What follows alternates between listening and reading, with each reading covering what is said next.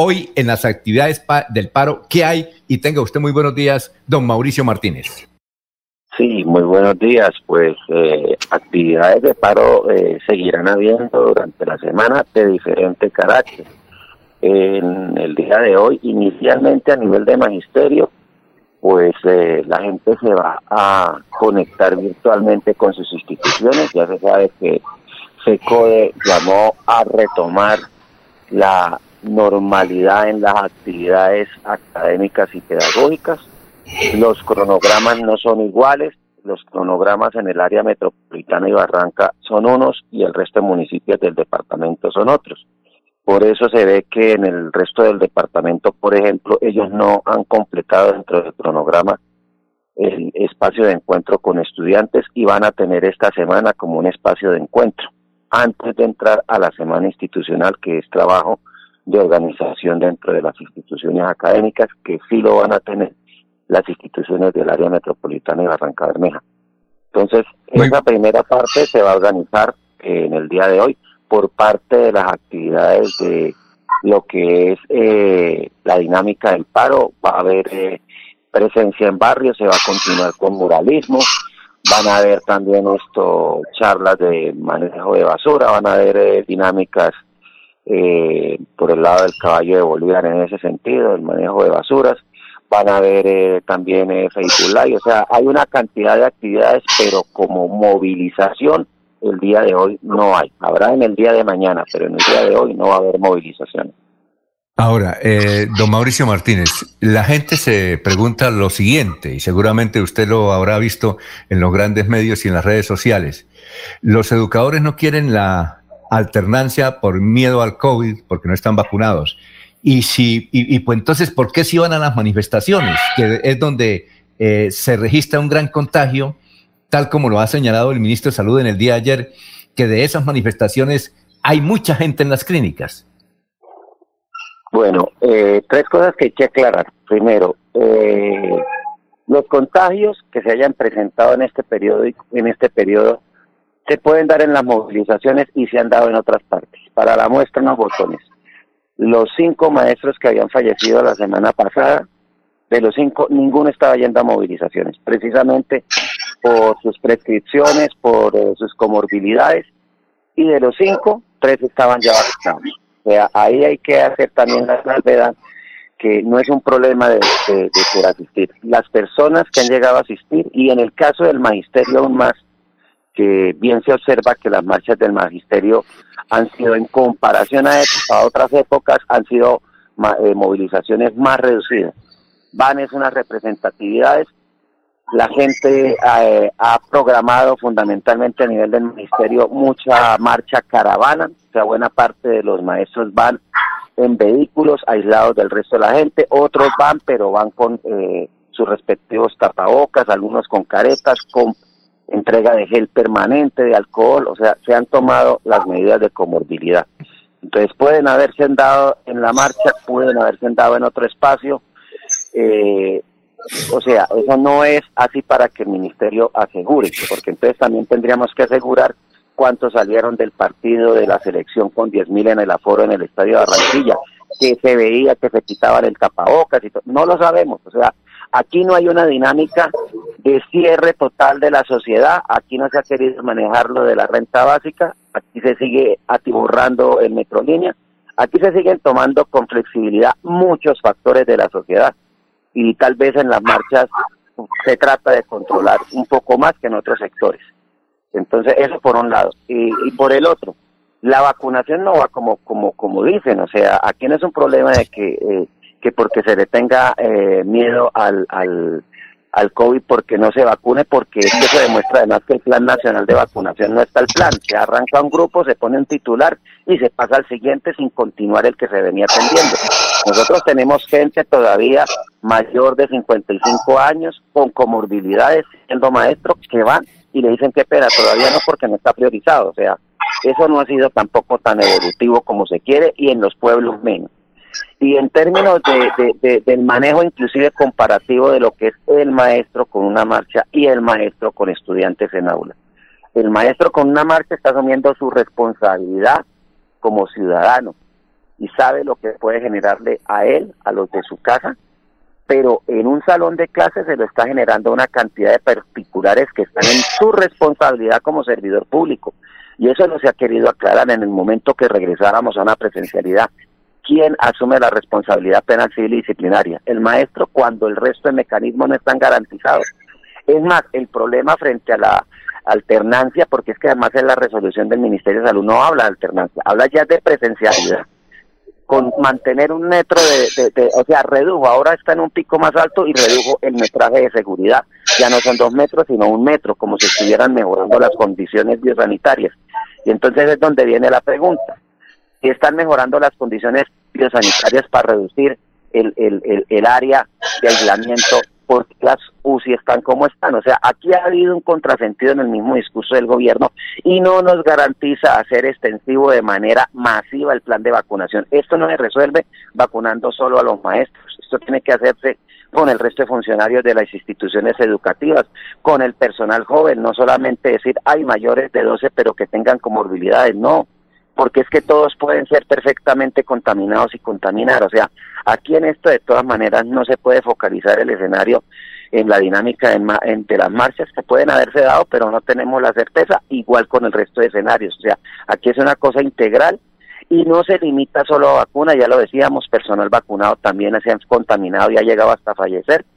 Esto tiene que tener en cuenta también porque se le pidió desde un principio al gobierno levante los panoramas de riesgo, levante los mapas de control epidemiológico, no lo ha hecho, no ha contratado la ARL que cualquier trabajador en este país la debe tener y el magisterio no la tiene, somos 350 mil personas que hoy no tenemos ARL y no pasa nada. ¿Dónde está el Ministerio de Salud para controlar eso? ¿Dónde está el Ministerio de Trabajo? O sea, aquí hay una cantidad de cosas que no se están cumpliendo, que no es solo la vacuna, y que deben cumplirse previamente. O sea, aquí no podemos protegernos a pedacitos y descuidar unos boquetes grandes como es ese factor de la ARL. Y finalizo con algo que es fundamental para garantizar realmente que hubiese una, una protección a la población del ambiente educativo. Se quedaron en promesas con lo de la masificación de, de la conectividad.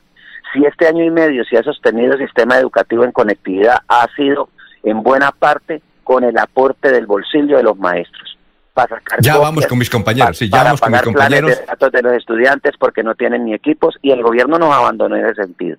Ya vamos con mis compañeros, pero antes esta pregunta. ¿Usted qué opina del señor Alarcón, compañero suyo en FECODE, que lo representa a ustedes, indicando que este paro lo hicieron no tanto para reclamar muchas cosas que evidentemente pues Colombia la necesita, sino porque quieren eh, llegar a la presidencia de la República y al Congreso para derrotar al uribismo, al centro democrático? ¿Que ¿Usted qué opina de que se haya develado esa situación?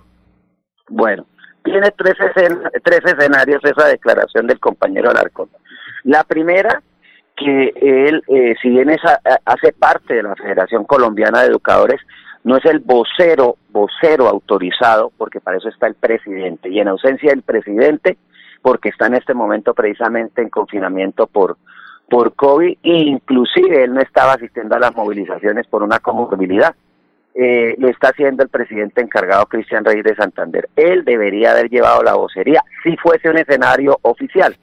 El detalle es que el compañero, de pronto en una ligereza, tiene el compartir de unas opiniones personales en un escenario de calle, porque eso no era una rueda de prensa, eso fue una reunión con compañeros que llegaron de una delegación del Tolima y en un espacio de calle, en la movilización que tenían en Bogotá en ese día, hace esas aseveraciones. Entonces, eso para diferenciar lo que es una vocería oficial y como lo dijo FECODE oficialmente, son las opiniones personales del compañero. Ahora, frente a las opiniones personales del compañero, yo puedo dar también igualmente una opinión personal, que es la que me piden. Eh, o sea, aquí llegó al Congreso y lo dijeron abiertamente la tercera parte de los paramilitares y no dijeron nada y que se tenga una expectativa de poder prestarle un servicio al país, la puede tener cualquier ciudadano. Si lo han hecho hasta los ilegales, ¿por qué no los legales? Otra cosa es que él ponga en oferta su expectativa y de pronto esa expectativa pueda incluso recoger mi pensar y pueda de pronto apoyarlo, pueda no apoyarlo. Es más, eh, mucho maestro eh, no, no apoya estas expectativas, mucho maestro es uribista Eso también se da, o sea, es que el, eh, el, el magisterio es un espacio abierto y llega el que, eh, hoy en día llega el que concursa y pasa. Entonces, eh, en términos de planta, en términos de provisionalidad, uno sabe que se maneja mucha llegada por politiquería y en eso también incidirán mucho los juristas, o sea, ahí hay de todo. Entonces el compañero tiene una apreciación, pero lo que sí se tiene que tener claro es que todo ciudadano que esté dentro del margen de la ley tiene la posibilidad de tener la expectativa presentando una idea de país y los que le crean, pues lo siguen y lo ponen allá. No va a llegar por, por, por, por imposición o por, por fraude, como si hemos visto que han llegado otras personas. Y, y hombre, si han llegado los, los peores hombres a la presidencia, porque no hay que darle la oportunidad de pronto a gente que lo pueda hacer diferente y lo pueda hacer bien? Pues es una posibilidad. Yo personalmente no, no votaría por Alarcón, yo personalmente no votaría por Alarcón, pero no lo veto tampoco tiene todo su derecho. Laurencio. Eh, Mauricio, maestro, docente y profesor de las dos M's, Mauricio Martínez. Un padre de familia me, me, pide el favor que le haga la siguiente pregunta. ¿Cuándo reponen el tiempo perdido por ustedes los docentes donde los perjudicados son los niños? Los profesores reciben el chequecito completo estos días. Además, pues también la consignación completica que sirve obviamente para salir a vacaciones, que es un derecho constitucional y eso va a dinamizar la economía. Pero ¿cuándo van a reponer el tiempo sobre todo para los niños? Bueno, tres cosas. Primero que todo el tiempo de paro no es tiempo perdido porque en este país si conservamos algunos derechos es porque ha tocado hacer paros y se van a seguir haciendo. Y este se sigue haciendo. Lo que pasa es que en el sector magisterio se tomó la determinación de reingresar a, a, a las actividades, pero el tiempo de reposición no porque no se vaya a hacer, pero el cuándo depende precisamente de lo que se discuta con el gobierno nacional en la mesa de negociación que hasta hoy arranca una mesa de negociación de un pliego planteado desde febrero 26 de este año y que el pliego en esencia es recoger los acuerdos de los dos últimos paros que no se han cumplido, sumado con el tema de, la pandemia. O sea, aquí tenemos un gobierno, primero, que firmaba y no cumplía por dos oportunidades. Y ahora tenemos un gobierno que prácticamente se niega a negociar. O sea, eh, eso es de demostrar quién tiene aquí la mala voluntad, quién quiere perjudicar a los niños, porque por ejemplo, que nosotros estemos planteados claramente y le digamos a los papás, mientras no hayan todas, no unas, todas las garantías biosanitarias, no manden sus hijos, porque esto es un crimen. ¿Y quién da las garantías biosanitarias completas? El Estado, por lo menos en la educación oficial es el Estado. Eso es salvaguardar la integridad de esos hijos. Si hoy hay unos recursos para educación que se llaman las transferencias, que se usan para poder que haya un plan de alimentación escolar, que se usan para que haya una conectividad, lo hay porque han habido paros y están en reducción porque que siempre que quieren comprometer recursos para comprar helicópteros, para comprar pertrechos, para dar recursos para la deuda externa y para la guerra, le quitan a salud y educación. Y los volvemos a recuperar es a punta de paros. Entonces, es muy bien que el padre de familia diga su, su apreciación, pero, pero que recuerde que si hoy aún se mantiene educación pública es gracias a los paros. Y si tiene hijos más grandes, en la matrícula cero se consiguió en este paro.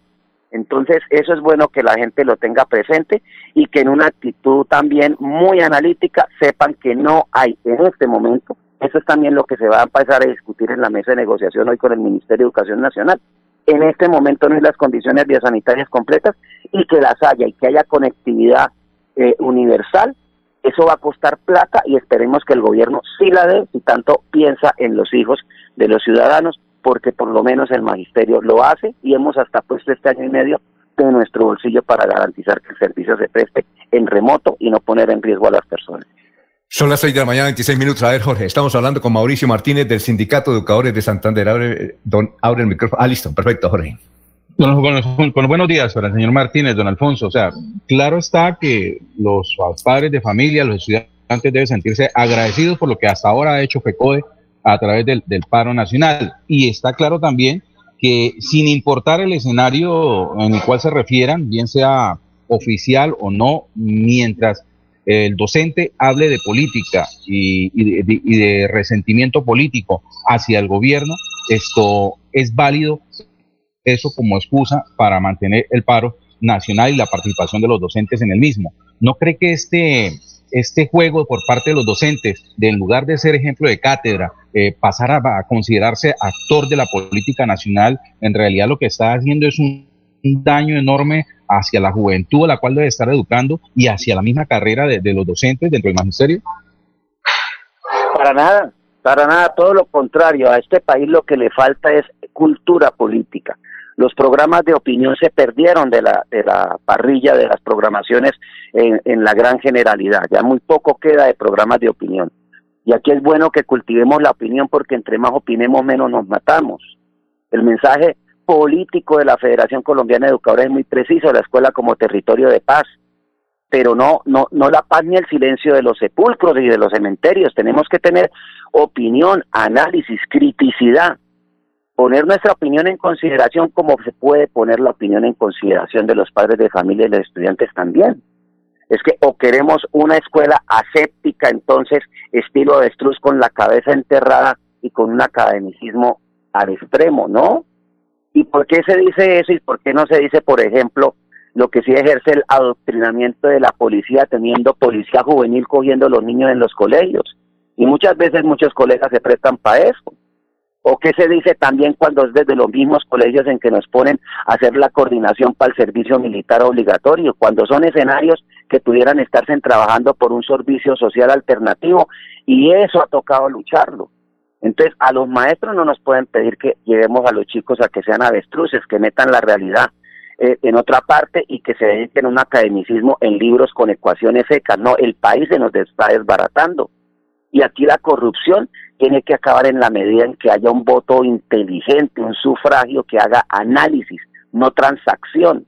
Entonces, estamos no llamados no solamente a guardar silencio, sino todo lo contrario, a politizar, no a politiquear, a politizar, a que la gente tenga cultura política, apertura del debate, sin que, sin que eso implique que tiene que la gente pensar lo mismo que nosotros, pero que conozca cuál es nuestro pensar y nosotros conocer cuál es el pensar de la gente. Esa es la democracia qué mejor escenario de democracia que la escuela. Y por eso se ha ¿Es válido el adoctrinamiento en, los colegios? ¿Es válido el adoctrinamiento? ¿Es válido el adoctrinamiento dentro de los colegios?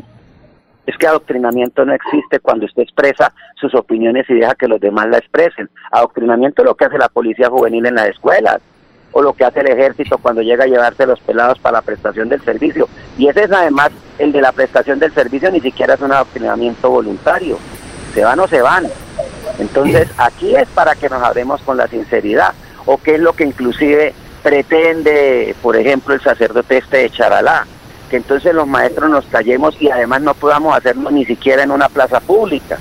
Entonces, aquí en esto no podemos confundir los términos, aquí es ver quién realmente adoctrina y cuál es la doctrina que además viene persiguiendo si no son una doctrina de muerte, que eso es lo que nos ha estado todas estas décadas aquí, y de corrupción y de impunidad.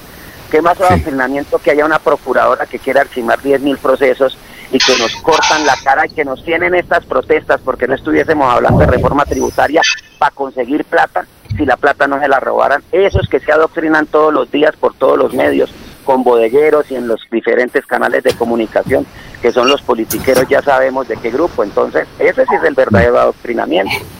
A ver, eh, doctor Julio, ¿usted quiere decir algo? Alfonso, dos apreciaciones muy rápidas a propósito del tema que se está tratando.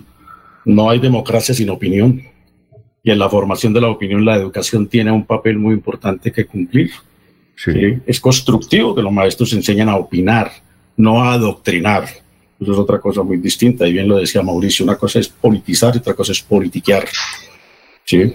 Entonces, me parece a mí que uno no puede desconocer que el, que el gran aporte de los educadores es enseñar a opinar a la juventud, a enseñar a que valoren políticamente, a que entiendan los contextos sociales dentro de los cuales les corresponde vivir y lo que van a tener que enfrentar en el futuro, que sacamos con niños que se sepan todas las tablas de multiplicar, de sumar, todas las fórmulas químicas, los senos, los contrasenos, todo ese tipo de, eh, digamos, eh, fórmulas matemáticas, ¿sí? Si, no, si, si salen a la vida profesional o a enfrentar el mundo no tienen la más mínima idea de cómo enfrentar o de conocer la realidad entre la cual les toca desenvolverse. En ese orden de ideas, repito, La democracia se soporta sobre la opinión y en la formación de la opinión de los educandos, sin duda que los maestros tienen una importante labor que cumplir. Lo otro que quisiera decir, Alfonso, es que las dos posturas que se han dado a raíz de la, del debate que han generado las declaraciones del profesor Alarcón me parecen eh, eh, ingenuas, eh, pero por supuesto ambas equivocadas. ¿no? La del señor Alarcón, creer que puede hacer del paro un feudo electoral, y eso es una posición a todas luces equivocada. El paro no es un botín electoral, el paro es una expresión de protesta y de reclamación social que a la que concurren diversidad de sectores sociales, políticos y opiniones de diversa índole. Entonces no puede convertirse en, en una causa electoral, pero también es ingenuo la posición de los contradictores, cuya cabeza ha estado el gobierno, de creer que es que el paro no va a repercutir en el proceso electoral.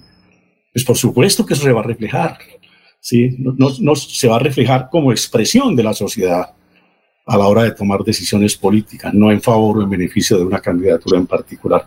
Me parece que, por eso digo, son dos posiciones tanto eh, igual de ingenuas e igualmente equivocadas. Bueno, quisiéramos eh, eh, seguir hablando y tener muchas preguntas, pero Mauricio, ha sido usted muy gentil haber dialogado aquí y haber dado opiniones e informaciones sobre cómo va a transcurrir la actividad sindical y del paro de ahora en adelante. Muy amable por estar en Radio Melodía, muy gentil. Don Alfonso, muy amable y reconocerle ese sentido precisamente de educación en cultura política y le cierro con una propuesta. Ojalá los medios, y yo sé que usted tiene un acceso muy importante en distintos medios, generaran un espacio de opinión y de discusión en que pudiésemos inclusive profundizar en que la gente supiera cuál es, qué es lo que se está negociando allá con el gobierno, cuál es el pliego de emergencia y cuál es el pliego de FECODE. ¿Será que FECODE está negociando tener tres pensiones o será que está buscando la plata para que los niños tengan donde sentarse en una escuela? Esa labor que ustedes cumplen es muy loable, muy plausible, que abra los micrófonos, que la democracia del debate reine, porque es mejor darnos debate que darnos bala. Muchas gracias, don Alfonso, y a Melodía.